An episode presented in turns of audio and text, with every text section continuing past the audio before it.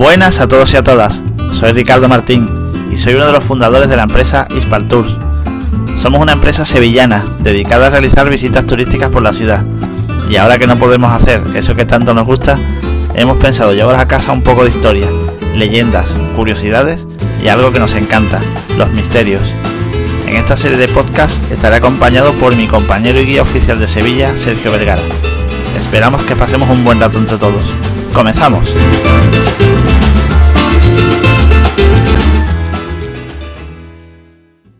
Muy buenas a todos. Bienvenidos al primer podcast de este nuevo canal, al que hemos llamado Cultureando con Ispal Tours. Soy Ricardo y como habéis escuchado en la cabecera, somos una empresa dedicada a las visitas culturales de Sevilla y hemos decidido lanzar este podcast con la intención de que pasemos un rato entretenido y poder divulgar un poco más la historia y cultura de nuestra ciudad. No me enrollo más y quiero dar la bienvenida a mi compañero y sin embargo amigo Sergio Vergara, que es guía oficial de la ciudad y con quien vamos a charlar distendidamente sobre unos temas muy interesantes que os iremos trayendo a lo largo de las próximas semanas. Sergio, ¿estás por ahí? Aquí estoy. Muy buena, Ricardo, y muy buena a toda la gente que nos esté escuchando. Bienvenido a nuestro canal. Pues muchas gracias. Aquí estamos con, mucha ilusión. Somos un poco novatos en esto porque es el primer podcast, pero intentaremos que, le guste a, todos los oyentes. Esperemos que sí. Pues no perdemos más tiempo, Sergio. ¿En qué vamos a tratar en este, en este primer podcast? Pues mira, Ricardo, este primer programa lo vamos a dedicar, eh, lo vamos a titular, mejor dicho, Los orígenes de Sevilla y el legado de sus conquistadores. Muy interesante, ¿no? El tema. La verdad es que sí. No podía ser de otra manera. El primer programa, el origen. El primero vamos a ir a empezar por el principio, nunca mejor dicho. Sergio, te voy a hacer una pregunta, nada más para empezar. Dime, dime. Como curiosidad para la gente, ¿por qué a nosotros nos llaman siempre hispalenses en vez de sevillanos? Pues mira, eh, te cuento un poquito, Ricardo, y, a todas las, personas que nos escuchan. Pues me gustaría empezar un poco eh, difundiendo un poco pues el origen del nombre de Sevilla. Eh, en la época prerromana, es decir, antes de que pasaran los romanos por aquí, por nuestras tierras, pues hay muchos historiadores que defienden que hay referencias recogidas en texto y manuscrito en los que Sevilla, la ciudad de Sevilla, tomaba el nombre de Spal o Ispal. Ahí el nombre pues, de nuestra empresa también viene, viene por ahí, ¿no? Eh, ese nombre hace alusión al dios Baal, el cual era venerado por la civilización fenicia. Eh, en la época romana, ya después de, lo que vamos a contar un poquito después de, estos primeros pueblos, eh, el término hispal pues se latinizó y pasó a denominarse como hispalis. De ahí viene un poco pues el por qué los sevillanos somos los hispalenses, ¿no? O, es la capital hispalense como, como sale muchos medios de comunicación. Eh, después, pues bueno, después de los romanos, que todo esto lo iremos desgranando en, en este podcast y, en posteriores también lo iremos también contando un poquito. Más tarde, pues recibimos la visita de, los visigodos eh, y llamaron a Sevilla Spalis, cosa eh, también, palabra muy parecida, ¿no? Y bueno, ya digamos, por último, eh, que es el nombre más parecido al nombre de Sevilla actual, pues la cultura árabe hizo su aportación al origen del nombre de Sevilla, denominándola Isbilia o Isbililla, y ya después se, se castellanizó más tarde este nombre, eh, dando origen pues al nombre actual que, es Sevilla, vaya. Y entonces, Sergio, ¿quién, ¿quién podríamos considerar que fueron los primeros pobladores de Sevilla? Eh, pues verás, los primeros pobladores lo hemos nombrado un poco al principio de, este podcast. Eh, son muchas las interpretaciones y es un poco lo más difícil de, definir cuáles fueron los primeros pueblos que pasaron por aquí. ¿no? Eh, digamos que eh, a día de hoy no se sabe con seguridad eh, cuáles fueron los primeros tiempos de Sevilla, aunque hay excavaciones y estudios en el subsuelo que nos dan a entender que el origen se remonta alrededor de unos 3.000 años atrás. también siglos posteriores, de siglos posteriores también hay, hay muestras bastante evidentes, que dejan claro que Sevilla ha sido una ciudad por la que han pasado diversas civilizaciones y pueblos, los cuales han dejado su huella, que de hecho de lo que vamos a, tratar en este podcast. Eh, estos pueblos o civilizaciones, eh, pues tenemos desde los orígenes, digamos, a, Tarteso o Tartesio y a los fenicios, o como ellos mismos se llamaban, los cananeos. Eh, como ya hemos dicho, los romanos estuvieron también aquí bastante tiempo, visigodos, musulmanes, y vamos a tratar de este podcast hasta que llegaron los cristianos cuando se produjo la, reconquista, cristiana. Exactamente. Ese va a ser el, el, fin del podcast porque lo vamos a dejar ahí porque la, historia de Sevilla es muy larga, pero vamos a hablar sobre todo del legado que esas civilizaciones han dejado y ahora mismo con el tema del COVID, pues que no nos podemos mover de, de nuestra ciudad para que la gente también pueda conocer más en profundidad nuestra ciudad y el legado de estos conquistadores, y no solo en Sevilla, sino también en la provincia vamos a hablar también un poquito de, ello. Pues perfecto, Sergio. Lo que hemos hecho ahora mismo es un poco ubicar eh, o hacer un breve resumen de lo que han sido los pueblos que han pasado por, la ciudad ¿no? de Sevilla. Eh, obviamente no va a ser todo muy resumido porque si no esto, la historia de la ciudad se daría como para, para un podcast de un día entero, ¿verdad? La, verdad que sí, la verdad que sí, o varios días. Como poco. Eh, entonces, te voy a hacer otra preguntilla, a ver si, a ver si la sabes. Dale, dale fuerte. Eh, entonces, eh, ¿quién o quiénes serían los fundadores de, la ciudad, Sergio? Pues mira, Ricardo, hablamos un poco de, de, la fundación mítica o mitológica, cosas que, bueno, que como irá descubriendo la gente, nos gusta bastante ese punto y de leyenda también. Y la fundación mítica, digamos, eh, según la tradición y muchos escritores, pues uno de los fundadores, eh, no decir el fundador por antonomasia de la ciudad, fue, fue Hércules, que en otras civilizaciones antiguas, pues bueno, era conocido como, como un comerciante, un navegante, conocido como Melcar o Baal, también significaba el mismo nombre, y el dios Heracles se latinizó también y acabó siendo pues, pues Hércules, el dios Hércules. Eh, dicen que fue el fundador mitológico de la ciudad, que fundó Sevilla porque llegó persiguiendo por el río Guadalquivir eh, a la diosa fenicia Astarte.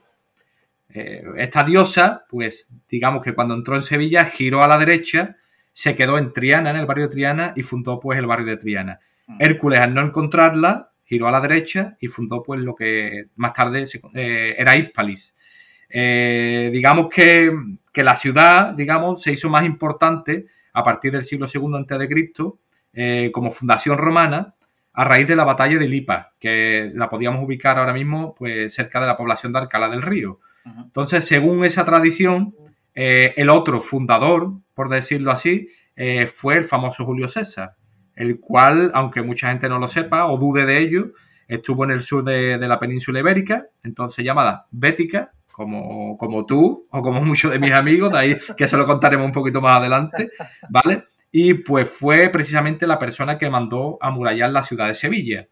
De todo esto sí que me, gustaría decir, hay, hay o había una prueba eh, en un arco eh, hasta el siglo XIX eh, que hubo en la Puerta de Jerez y que, bueno, es una, una frase, digamos, una especie de poema un poco famoso que, resume muy, muy, muy brevemente lo que es ese inicio de, la fundación de Sevilla.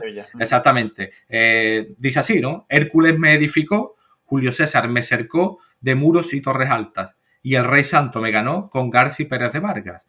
Esta parte ya la veremos al final del podcast, ¿vale? Pero para que veáis un poco, pues, pues lo que fue la fundación de Sevilla, pues lo resume perfectamente, la verdad. Por este motivo, no me quiero extender mucho porque esto, como hemos dicho, daría para mucho se consideran a estos dos personajes los fundadores de Sevilla.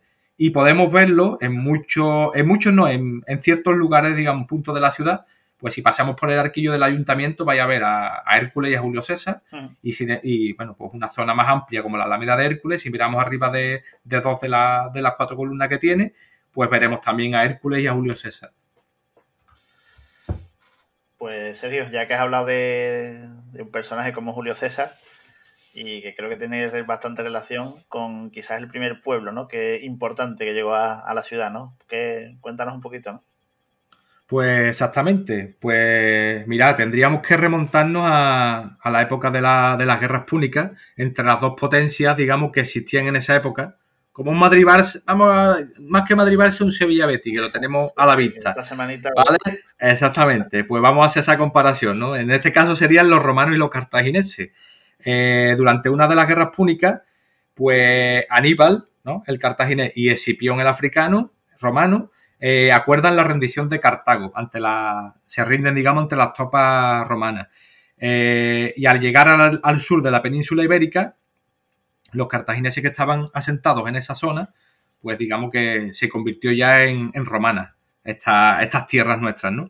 Eh, una vez conquistada esta zona, se establecen en unas lomas cercanas a la actual Sevilla la población de Itálica. Si aquel que no ha tenido posibilidad, ocasión de ir, ahora que ya Santiponce está abierto, se puede ir y vais, a ver algo bastante bonito, la verdad. Y, sobre todo viene al caso con esta época, ¿no?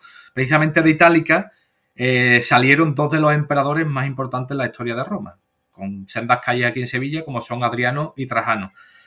Pues veráis, veréis, en la, actual Sevilla, eh, Julio César, según cuenta la leyenda, seguimos con leyenda, ya vais a ver que esto nos gusta bastante y, todo el mundo también aprende un poquito. Eh, por indicación del propio Hércules, dicen que le dijo el sitio exacto donde fundar esa ciudad o refundar esa ciudad. Incluso en esa época, Sevilla tomó el nombre de Colonia Julia Rómula Hispalis. Pues Julia por el, por el mismo Julio César, Rómula en memoria de Roma e Hispali por la latinización del nombre anterior Hispal, como hemos hablado antes. Así fue como Hispali, la Sevilla romana en este caso, terminó convirtiéndose en un centro industrial de gran importancia en la, provincia bética o baética eh, y abasteciendo a la misma Roma con alimentos como bueno, aceite, vino, metales, etcétera. Eh, convirtieron pues en una auténtica ciudad romana lo que es la ciudad de Sevilla, la cual Julio César amuralló y, bueno, en cierta época más posterior, digamos, pues contó hasta 166 torres la ciudad de Sevilla, cosa que, mucha gente pues... Perdona que, te interrumpa, porque la, la, muralla de la ciudad es de origen romano, ¿verdad? Exactamente. Ahora mismo la que vemos, lo, comentaremos más adelante, eh, es musulmana prácticamente al casi el 100%. Pero sí que es verdad que hay muchas pruebas de que, de que estuvo amurallada por los romanos. De hecho, hay ciertas partes que aprovecharon, digamos, las murallas romanas para, para rehacer, digamos, esas murallas ya en época musulmana. Y serio, háblame un poquito más, no de Julio César, no, háblanos un poquito más de Julio César, ese personaje tan importante, ¿no? Que, mucha gente desconoce que estuvo aquí en, en Sevilla, ¿no? Pues la verdad es que sí, que bueno, ha sido una de las figuras más importantes en, la historia universal y tuvimos la suerte, o tuvieron la suerte los hispalenses de esa época de, que pasara por aquí. De hecho, tuvo Julio César tuvo bastante vinculación con la ciudad de Sevilla. Siendo muy joven y procedente de una familia patricia, pues alrededor del año 69 a.C. fue el cuestor de Sevilla y poco tiempo después fue nombrado pretor fijando la residencia, precisamente su propia residencia, en la capital andaluza. Eh, en esa época eh, hay, que, hay un detalle en esa época que me gustaría recalcar, porque es, digamos, la primera bulla, por decirlo así, la primera bulla, el primer rapapolvo que nos dieron a los sevillanos. Y es muy curioso porque, bueno, eh, precisamente Roma en esa época estaba inmerso en una guerra civil entre los partidarios de Pompeyo y los de Julio César se produce la muerte de Pompeyo junto con su ejército, o sea, siendo vencedor Julio César, y a los hijos de Pompeyo, pues eh, junto con varias legiones que, apoyaban a, su padre, a Pompeyo, eh, continuaron la guerra teniendo como plaza fuerte en Hispania, eh, teniendo la plaza fuerte aquí en Hispania, en España. Varios, o sea, perdón, esos ejércitos se enfrentarían en una batalla final en la localidad de Munda, y allí César, pues, mm, le pegó una paliza prácticamente a los pompeyanos y los dejaron esmorecidos, como decimos aquí. ¿Vale? Entonces, exactamente, pues, bueno, murieron los, hijos de, Pompeyo. Incluso dicen eh, que la cabeza de uno de ellos, pues Julio César, se la llevó, la trajo aquí a Sevilla. Y, bueno, aprovechando esa guerra, esa guerra civil, pues muchos de los, de los sevillanos dicen que empezaron a apoyar al bando de Pompeyo, eh, poniéndose gran parte de la población sevillana, pues oponiéndose al César, a Julio César. Eh, dicen que los partidarios de Pompeyo se encerraron en la ciudad y que los alrededores también, pero César los derrotó finalmente. Eh, desde Itálica, precisamente, organizó Julio César su entrada triunfal en Sevilla Y este hombre, pues, mm, siendo tan poderoso como era, tenía una costumbre. Ciudad que se levantaba contra él, que se ponía él, ciudad que arrasaba y destruía. Mm. ¿Pasaría lo mismo con Sevilla? Pues lo contamos, ¿no? Lo desgranamos ese pequeño secreto. Pues veréis, os cuento un poco para que os hagáis la idea. Julio César se vistió con sus mejores galas, se encaminó en su carro de combate a Sevilla. Antes de entrar, precisamente lo que hemos contado antes, uno de sus soldados le entregó la cabeza de Neo Pompeyo, el hijo de Pompeyo, Entró en Sevilla y se dirigió al foro, que se ubicaba pues alrededor de lo que sería la Plaza de la Alfalfa hoy día. Mm. Eh, los sevillanos, pues imaginaos, ¿no? Antes, cuando se ven este, esta estampa, digamos, se temían lo peor. Entonces, pues, ¿qué hace Julio César? Llega al foro, se baja del carro, encamina sus pasos al, al pretorio o el palacio del gobernador, y allí pues deja para que vea todo el mundo pues la cabeza de Neo Pompeyo, de uno de sus rivales. Después de esto, ahí viene el rapapolvo que yo decía antes, la primera bulla, las palabras duras que dirige precisamente Julio César a los sevillanos, pronunciando las siguientes palabras, eh, digamos en, latín, necue in pace concordia, necue in velo virtute. Ni en la paz sois capaces de tener concordia, ni en la guerra valor. Mm. Esas fueron las palabras precisamente de, de Julio César. Al final, ¿qué pasó? Pues no arrasó Sevilla, había pasado bastante tiempo, demasiado en ella, sabía de la nobleza de su gente y él mismo se consideraba un enamorado de la ciudad. Y eh, asimismo hizo que los ciudadanos se le otorgara el mismo estatus que a los ciudadanos romanos, o sea, exactamente el mismo, considerando a los romanos de pleno derecho, algo que jamás había ocurrido hasta ahora. Eh, el pueblo sevillano, mm, como podéis imaginar, pues después de esto permaneció fiel a Julio César y a partir de entonces pues se engrandeció y se engalanó más la ciudad de Sevilla.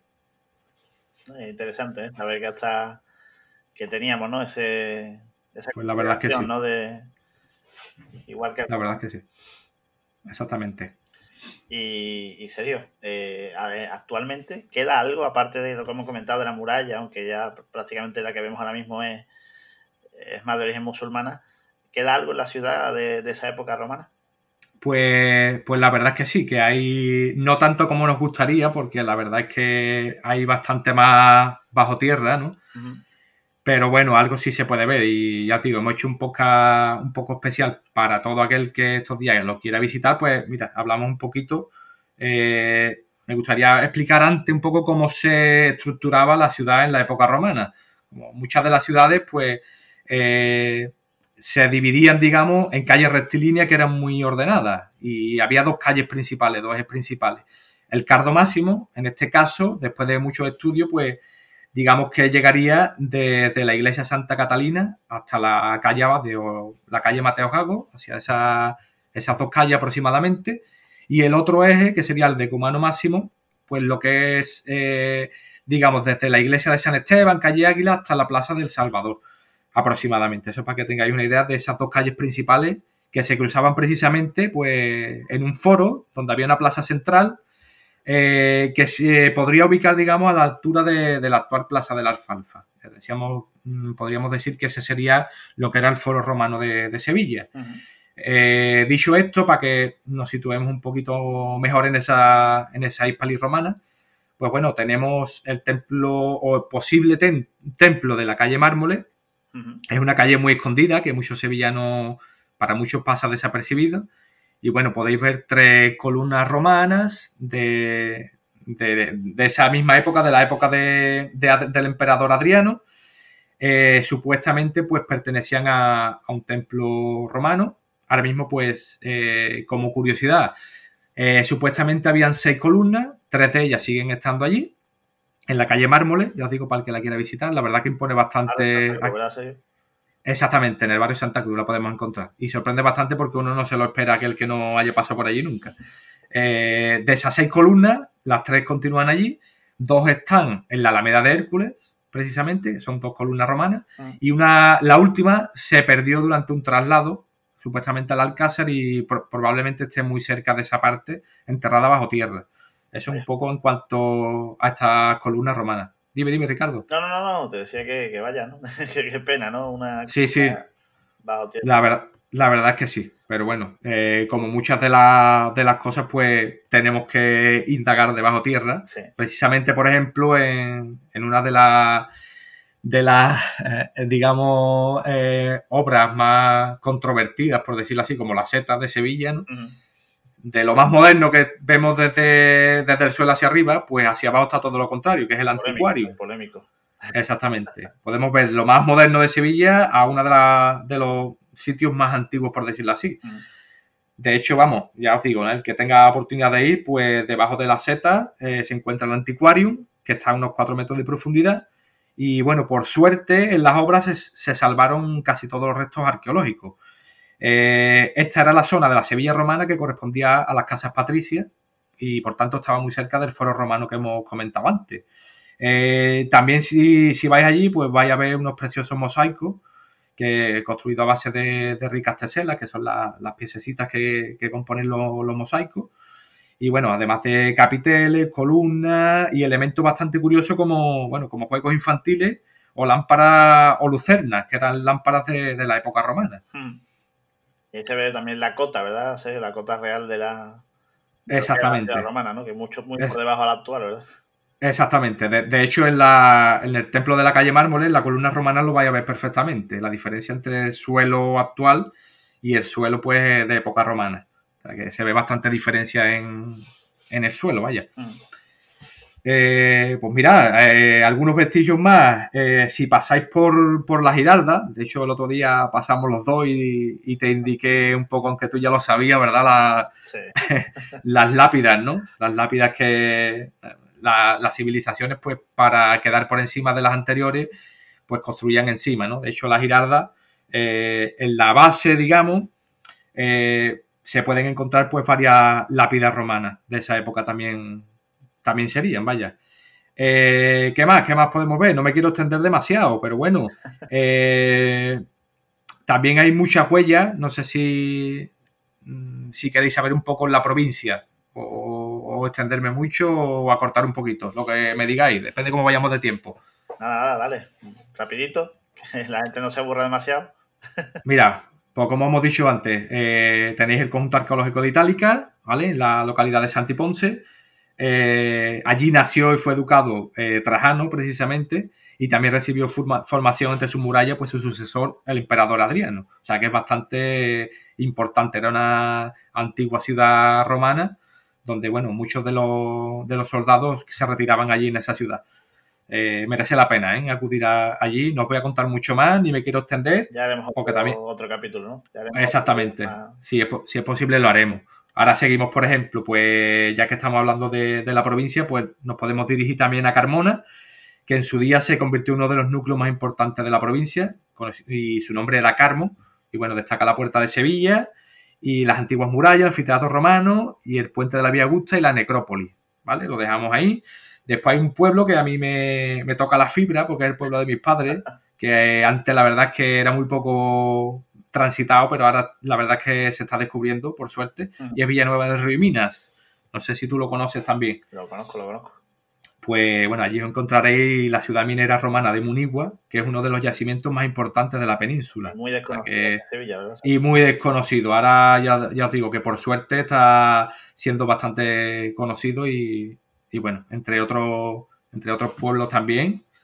Como, bueno, por ejemplo, que os hablo, podía estar horas, ¿no? Podíamos estar hablando horas de esto, pero bueno, cogemos el coche estos días que no podemos salir Podemos ir también a, a ¿vale? Que en su día fue Astigi y se convirtió en la primera ciudad exportadora de ánforas de aceite, por ejemplo. Mm.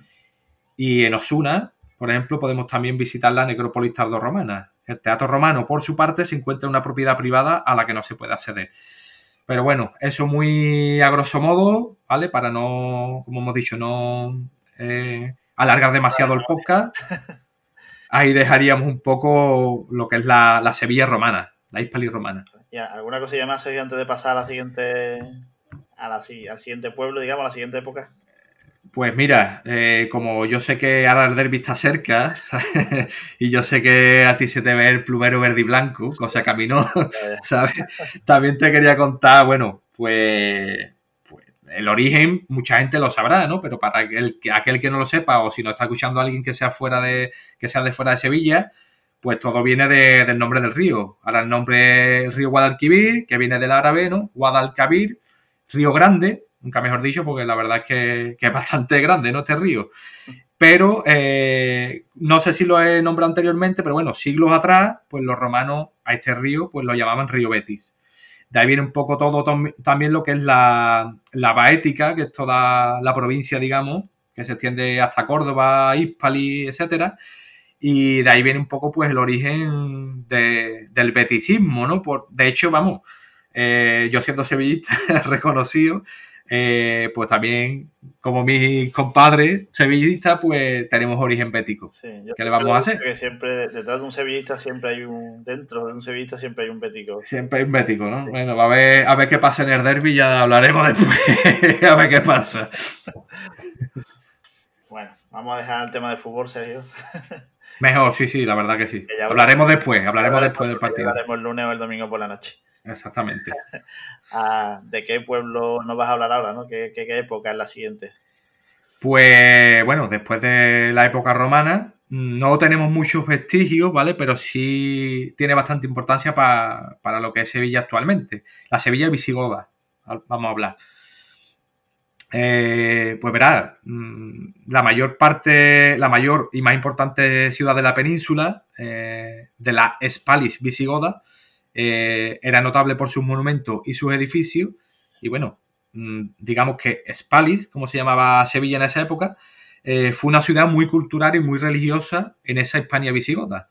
Y en gran parte, pues gracias a la obra de los obispos San Leandro y San Isidoro, que os sonará. Ahora hablaremos un poquito de ello. Eh, para que os situéis un poquito, pues la población de la Sevilla de entonces pues rondaba unos 10.000 habitantes. sin embargo, como ya he dicho, pues bueno, de la Sevilla visigoda mm, la huella es mínima. Se reduce pues algunos capiteles, algunas inscripciones que tenemos en lápida y bueno, también hay algunos indicios de la existencia de un palacio cerca del Salvador y una basílica cristiana donde está el actual patio de bandera junto, junto al Alcázar, que probablemente podría ser una catedral. Pero bueno, es complicado saberlo, al menos por ahora. ¿Y algún personaje, Sergio, que destacarías de esta época visigoda? Pues de los varios personajes de, esa Sevilla visigoda, eh, pues bueno, podríamos hablar un poco de, la religión. Entre cuando los visigodos llegaron eran arrianos, no eran católicos, y por una serie de guerras internas, ¿vale? Donde se ve, bueno, eh, inmerso pues rey Leovigildo, eh, que tuvo una guerra civil con su hijo Hermenegildo, que también os, sonará bastante, por cuestiones religiosas pues bueno, Hermenegildo en Sevilla, influenciado por, las predicaciones del obispo Leandro, conocido como San Leandro por nosotros, pues se hizo católico. Eh, hay una leyenda, eh, que hay gente que la cree y gente que no, eh, que Hermenegildo sería torturado durante ese encierro en la actual Puerta de Córdoba, cerquita de la ronda de Capuchino, y que finalmente fue asesinado. su hermano Recaredo le sucedió definitivamente como católico, y bueno, pues tanto las influencias de estos dos hermanos, de Leandro y Isidoro, ambos fueron arzobispos de Sevilla, jugaron un papel muy importante en, establecer el catolicismo en España, y eso pues sería alrededor del año 586. Eh, no me quiero alargar mucho, porque, por ejemplo, Hermenegildo no llegó a ser rey, eh, pero sí podemos hablar eh, muchos de estos dos hermanos como Isidoro y Leandro. Normalmente, pues bueno, lo veréis porque se representan en pareja, así los puntos Murillo, y decoran la, la mayor de la Catedral de Sevilla. Y bueno, también sus esculturas, pues la podéis ver en el Corpus Christi de la ciudad. Eh, también en la, incluso en la fachada de la catedral también se, pueden, se pueden visualizar. Eh, por si fuera poco, pues en Sevilla, como ya sabemos, existe una iglesia de San Isidoro, el monasterio de San Leandro y unas deliciosas yemas. Yo ahora ya porque es muy tarde, pero para mañana una yemita de San Leandro, mi arma no estaría de más. ¿eh? Yo sé que a ti también te gustan, canalla. Sí, hombre, claro. y mira, quitándole, como, como decía, pues como figura a destacar, sin duda ninguna, San Isidoro de Sevilla. Eh, ¿Por qué? Pues bueno, la importancia y repercusión que él tuvo, pues tendríamos que destacar, bueno, aunque su familia procedía de Murcia, él nació aquí, eh, fue autor de las etimologías, que era, es una obra bastante importante, que costaba de 20 libros, nada más y nada menos, y que trataba de temas tan variados como gramática, medicina, derecho, ciencias naturales, y era por tanto pues, pues una enciclopedia prácticamente, que se convirtió en, una base para la cultura europea de, de esos siglos. No olvidemos que, bueno, que nació en esa Sevilla visigoda y tal tan magna obra y, tarea de, compilador de toda esa información existente hasta entonces han dado lugar a un caso curioso. La Iglesia Católica precisamente escogió a San Isidro de Sevilla como patrón de Internet hace pocos años, como curiosidad. Está, muy, curioso. La verdad es que hay muchísima gente que no lo sabe, pues el patrón de Internet es sevillano. y, serio, yo hubiese pensado con lo mismo. Patrimonio, ¿qué de esta época? que podamos pues, en la, en la ciudad? Pues patrimonio, pues desgraciadamente no mucho. O sea, la, posterior época musulmana y más tarde la Edad Media cristiana pues han borrado casi todas las huellas de ese periodo, que, tampoco fue demasiado largo. Pero bueno, bajo la seta en el anticuario, además de, la, de las casas romanas, se ha conservado una planta de una casa visigoda. Y en el patio de los Naranjos de la Catedral de Sevilla eh, hay una fuente cuya tasa central proviene de una iglesia visigoda visigoda, donde se supone que sería una pila bautismal. Eh, sí, no, no es, digamos, una huella, pero sí dicho por muchos entendidos en la materia, como sabéis, el río Guadalquivir mm, actualmente pues no tiene el curso que tenía en esa época y dicen que los visigodos fueron los encargados de, desviar el, curso del río Guadalquivir. Ajá. Sergio, llevamos casi 30 minutos. ¿Qué te parece si pasamos a quizá, o para mí, eh, la época más importante ¿no? dentro de la, de la ciudad? No sé tú qué piensas al respecto. Pues la verdad es que sí, que tenemos muchísimos vestigios de esa época y antes de nada, pues para que la gente se ubique un poquito, eh, bueno, vamos a hablar de la época musulmana, de esa Sevilla musulmana, de esa Isbilia o Isbililla, ¿no? Como lo queramos llamar. Mm. Eh, importante, pues podemos hablar en el siglo XI ya de los reinos de Taifa, ¿vale?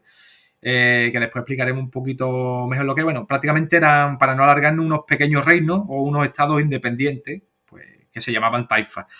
Y, los siglos XII y XIII, bueno, con la venida, digamos, de, de, dos imperios musulmanes, como eran los almorávides y posteriormente los almohades, que es lo que mayor legado nos han dejado la ciudad.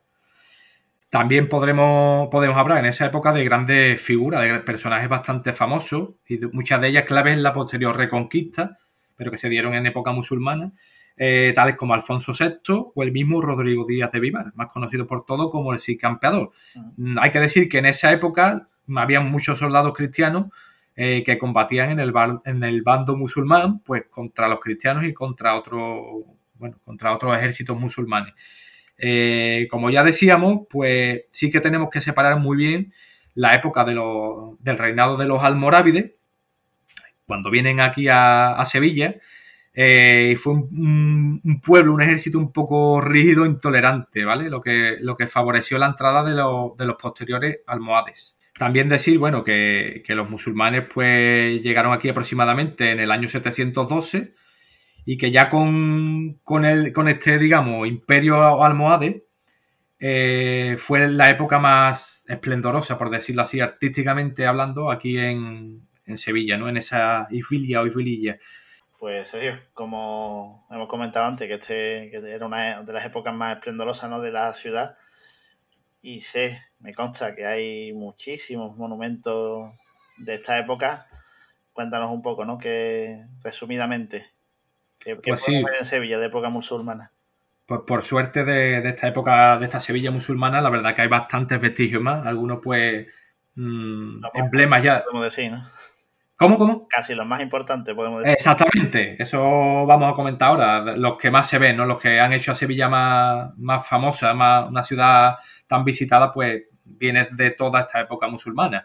Eh, también me gustaría añadir un pequeño inciso, por ejemplo, que en el barrio de Santa Cruz eh, y también en la zona de la alfarfa, eh, todavía hoy eh, se puede, puede transportar uno en el tiempo a lo que fue esa Sevilla de la Edad Media, también no solo musulmana, sino también judía.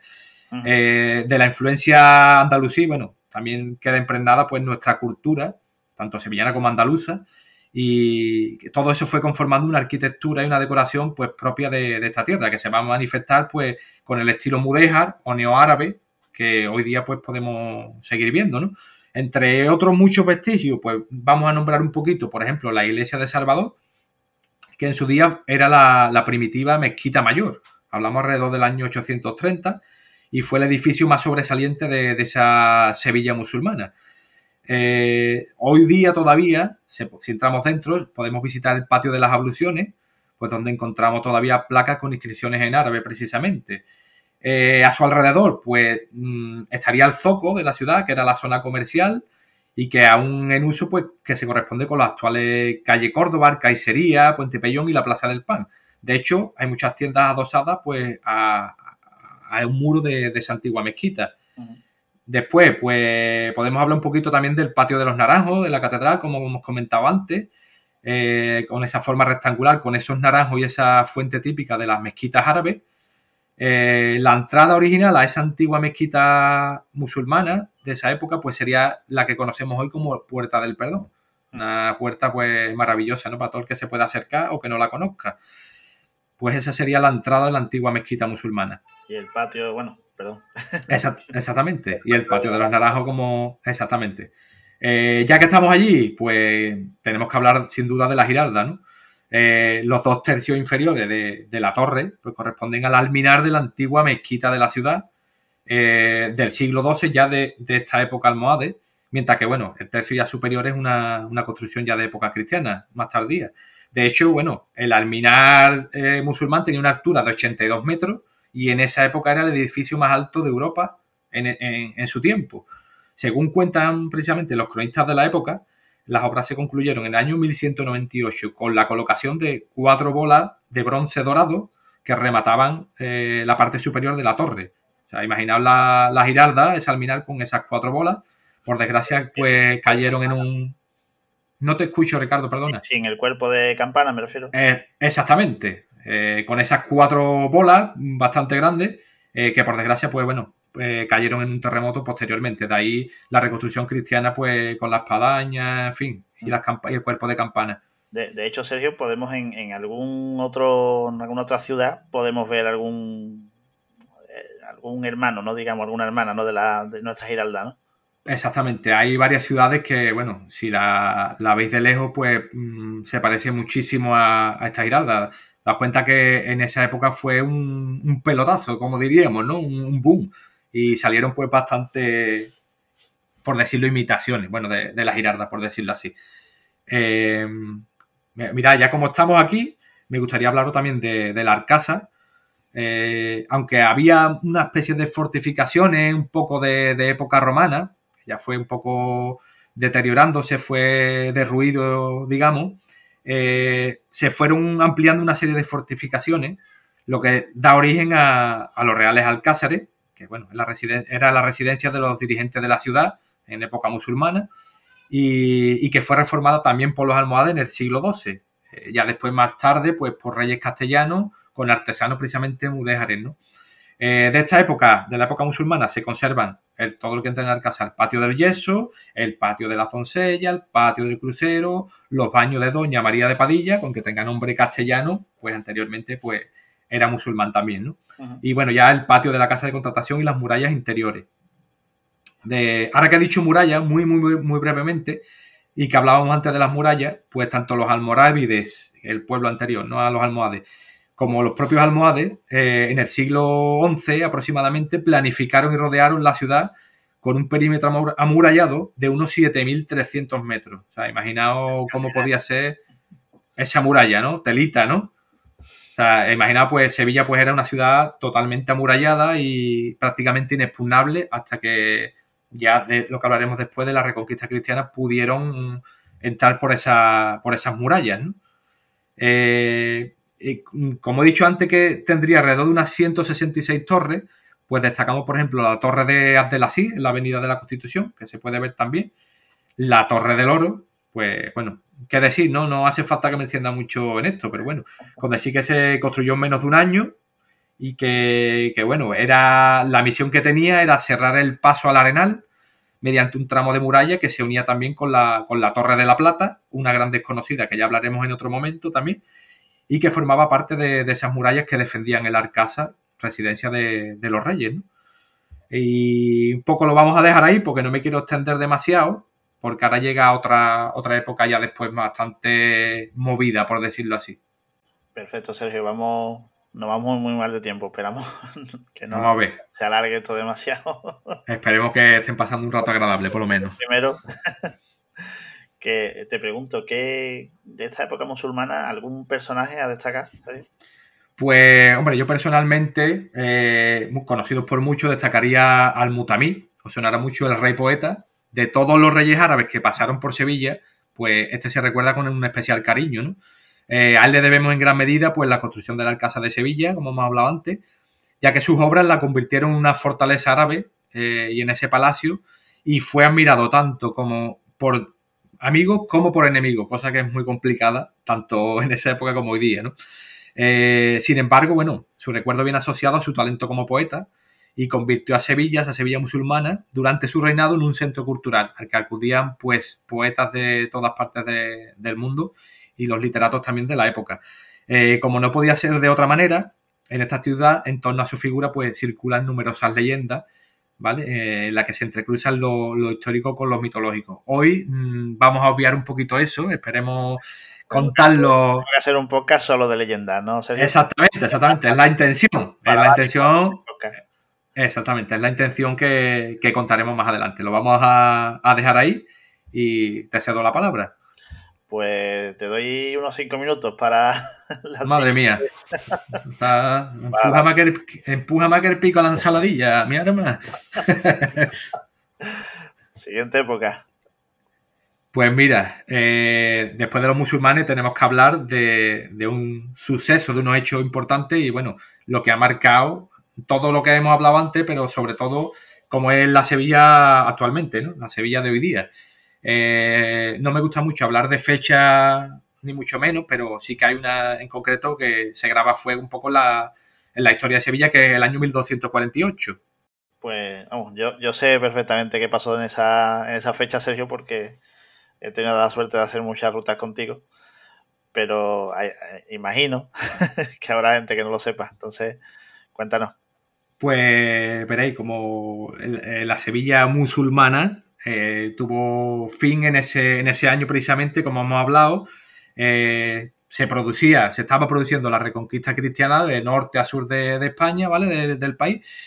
Y hasta que llegan a las puertas de Sevilla en, ese mismo año. Pues el rey Fernando III de Castilla, no lo vamos a nombrar por... Después lo nombraremos, ¿no? Como aquí lo conocemos como el rey San Fernando, eh, llega con sus tropas, eh, asedian a, la, esa Sevilla musulmana durante un año y tres meses aproximadamente. Estuvo ahí RQR R San Fernando, hasta que por fin logra conquistar la ciudad al imperio musulmán y culmi- culminar esa, esa conquista de, Sevilla. Eh, pues aquí los musulmanes estuvieron alrededor de unos 700 años, por decirlo a grosso modo. Y bueno, hoy día, después de esa reconquista, digamos, hay muchos barrios sevillanos que, donde aún pueden verse las huellas del triunfo de, de Rey San Fernando, considerado también como el refundador cristiano de la ciudad y el protector de la, de la Sevilla más, más gloriosa. Eh, ¿Cómo sucedió? Para no extendernos mucho también, porque esto lo contamos también mucho en, en nuestra ruta, precisamente por el río Guadalquivir, eh, donde hoy se ubica el puente Triana, estaba un puente de barcas, construido por barcas, que ya iremos contando también curiosidades de este puente. Durante muchos siglos estuvo solamente, era la única vía para pasar entre Sevilla y Triana y la zona de las Jarafes. Eh, pues los cristianos, las tropas cristianas, rompieron ese puente después de, de varios intentos y dejaron pues prácticamente sin comida, sin, sin una vía de alimentación por el Jarafe que venía a los musulmanes y, y empezó ahí pues pues esa guerra encarnizada hasta que consiguieron, consiguieron expulsar a los musulmanes. Como, como curiosidad, pues imaginaos, ¿no? Transportado a esa época, cuando, cuando el rey Asataf, rey musulmán, ¿no? el emir árabe de esa época, ofrece ya la, capitula la ciudad de Sevilla, ofrece la- las llaves, que de hecho se encuentran en la, en la catedral, las llaves de la ciudad, eh, ofrece distintos acuerdos a, a Fernando III, ¿no? al rey San Fernando. Eh, mm, ¿Qué pasa? Pues hay un hecho concreto, ¿no? Que para entregar la ciudad, pues proponían, digamos, como, eh, como compensación, pues destruir el alminar, las giraldas. A lo que otro de, los, mm, digamos, personajes importantes de esta época, su hijo, Fernando Alfonso X el Sabio, pues dijo que por cada ladrillo que cayera de, la girarda, eh, cortaría la cabeza de un moro. Cosa que finalmente pues provocó bastante pánico en los musulmanes y se quedó intacta. Así no se atrevió nadie a tocar un ladrillo de allí. Y bueno, ese como hecho a destacar, ¿no? Hecho curioso. Curiosidad. Y aparte, Sergio, has comentado del rey San Fernando, Alfonso X. ¿Alguna breve pinceladita de cada uno de ellos, de estos reyes importantes? Pues mira, sí, como, como reyes importantes, como has dicho, Fernando III, eh, rey San Fernando, patrón de Sevilla, este sí es patrón de Sevilla, pues aquí lo conocemos prácticamente todo, eh, pero a destacar, practicó una, política de, tolerancia hacia los vencidos, ¿no? permitiéndole quedarse, y mantener sus costumbres, lengua, religión, incluso protegió también a la comunidad judía, gran parte del barrio de Santa Cruz eh, era la judería y se sigue manteniendo un poco pues gracias a, a él y a su hijo Alfonso X. Y, bueno, ya que hablamos de Alfonso X, pues hijo, como hemos dicho, de Fernando III, rey también muy importante, muy culto, y siguió esta política de tolerancia, aunque no de integración, ¿vale? Pero eh, digamos que esa eh, zona que le donde permitió vivir a, precisamente a los judíos, tan preciosa de la ciudad, pues lo que era la judería de Sevilla, pues abarcaba el barrio de Santa Cruz, el barrio de San Bartolomé y, lo que es la parte de, Santa María la Blanca. estas buenas relaciones durarían bastantes años más y bueno, pues como curiosidad también de este rey, pues eh, la iglesia de Santa Ana en Triana eh, fue en parte pues gracias a, este señor, ¿no? Eh, por una enfermedad ocular que él tenía. ¿Lo, contamos, ¿Lo contamos o lo dejamos para...? A para otra ocasión, ¿vale? Pero como decir, digamos, que, la, catedral de Triana, ¿no? O la iglesia de Santa Ana, pues gracias a, a su curación, ¿vale? A la curación de, de esa enfermedad que él tenía. Y bueno, y para terminar a las personas o personajes, mejor dicho, tenemos que hablar de Pedro I. O sea, de Pedro I podríamos hacer 553 podcasts, ¿sabes? Hecho, vamos, yo cuando decir que era un gran personaje eh, de la época, un, buen rey para uno, ¿no? Eh, de hecho, el apodo de Pedro I, pues el justiciero para uno y el cruel para otro. Y tenía fama un poquito este hombre de, de mujeriego. Sería, entre otras cosas, que ahora contaremos. Pero vamos, si este hombre fuera a la isla de las tentaciones, podría liar ahí una traca, vamos. Este salía en todos los programas de televisión después, Pedro I, eso sin duda ninguna, vamos. De Telecinco. Exactamente, vamos, este sería todos los platos porque este del jacuzzi de la isla de las tentaciones no saldría. Tenía, tenía fama de, mujeriego al máximo. De hecho, bueno, eh, también como, como digamos, eh, parte importante de este rey, ¿no? Eh, la judería de Sevilla, como hemos hablado, pues en esa época fue también bastante importante. De hecho, tenía muchos judíos y a muchos musulmanes trabajando también en, el Arcasa, ¿no? Pues en, parte de sus palacios. Eh, fue también, tanto como los dos anteriores, un, gran enamorado de Sevilla, eh, una ciudad que hizo, de, que hizo él su corte, ¿no? Y nos dejó el bello palacio del Arcasa, el Palacio Mudeja. Y bueno, eh, hay muchas menciones a este rey también, en muchas calles, eh, muchas leyendas. Leyendas, podríamos escribir 10 libros sobre la leyenda de, rey don Pedro I. De hecho, la calle Candilejo y la calle Cabeza de Rey Don Pedro es una leyenda famosa que existe en la ciudad. Y, bueno, fue bastante... ¿Cómo? Perdón. Hacen referencias a él, esas dos calles. exactamente. Es una leyenda de las más famosas de la ciudad y las más curiosas que ya os digo, eh, contaremos en otro podcast si, si, nos dais la oportunidad. Y bueno, decir simplemente que, estos tres reyes que hemos hablado eran enamorados de la ciudad de Sevilla y por eso sus restos eh, permanecen enterrados en la capilla real de la catedral. Pues Sergio, yo creo que, está bien ya. Sí, sí, está bastante bien. Para ser el primero tampoco vamos a, machacar tanto a la gente, ¿no? Eh, bueno, decir que es muy complicado, ¿no? en tan poquísimo tiempo reducir la, la historia ¿no? de, Sevilla. Y, bueno, pues no sé, despídete un poco. Sí, bueno, yo espero despedirme hasta dentro de poquito tiempo. bueno, eh, estoy muy a gusto grabando este, este podcast y, y, a colaborar un poco, pues bueno, con que paséis un rato agradable, ¿vale? Sí me gustaría, como petición especial, que, que si podéis, pues que nuestro podcast, pues que os lo mandéis a, vuestros abuelos, por ejemplo, a gente que, se encuentra a lo mejor pues en un hospital, que lo esté pasando mal en estos momentos de, de este puñetero virus. Que sirva poco para, para, para, entretener a la gente, ¿no? Que lo esté pasando. Exactamente, exactamente. Yo estaría contento con aportar, con que aportemos ese granito de arena. Y, y, nada, yo espero en el siguiente podcast. Por mi parte, un placer. Y os dejo con Ricardo que se despide. Y un placer y hasta la próxima. Nada, yo, el placer es nuestro, Sergio, de, de, de escucharte. y, y, nada, pues que estéis pendientes del, de los podcasts, de las publicaciones como dice Sergio, que compartáis con, con todos los que podáis. Y, bueno, que deciros, no voy a adelantar nada, pero que el próximo podcast será pronto y, y, un tema especial que creo que le puede gustar a la, a la gente. Entonces, pues nada más, muchas gracias y, y espero que os guste y hasta el próximo podcast.